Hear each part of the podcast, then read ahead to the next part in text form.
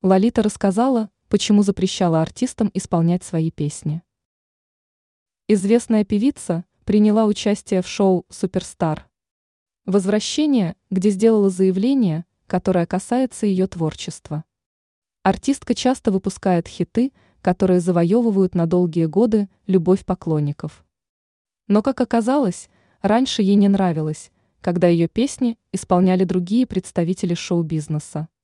Каверы Лолите не нравились, она считала их ужасными. Кроме этого, ей казалось, что у нее отбирают ее последний кусок хлеба. Но со временем звезда пересмотрела свои взгляды и изменила мнение.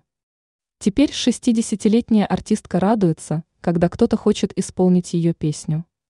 Она считает, что так любимые композицию получают право на вторую жизнь.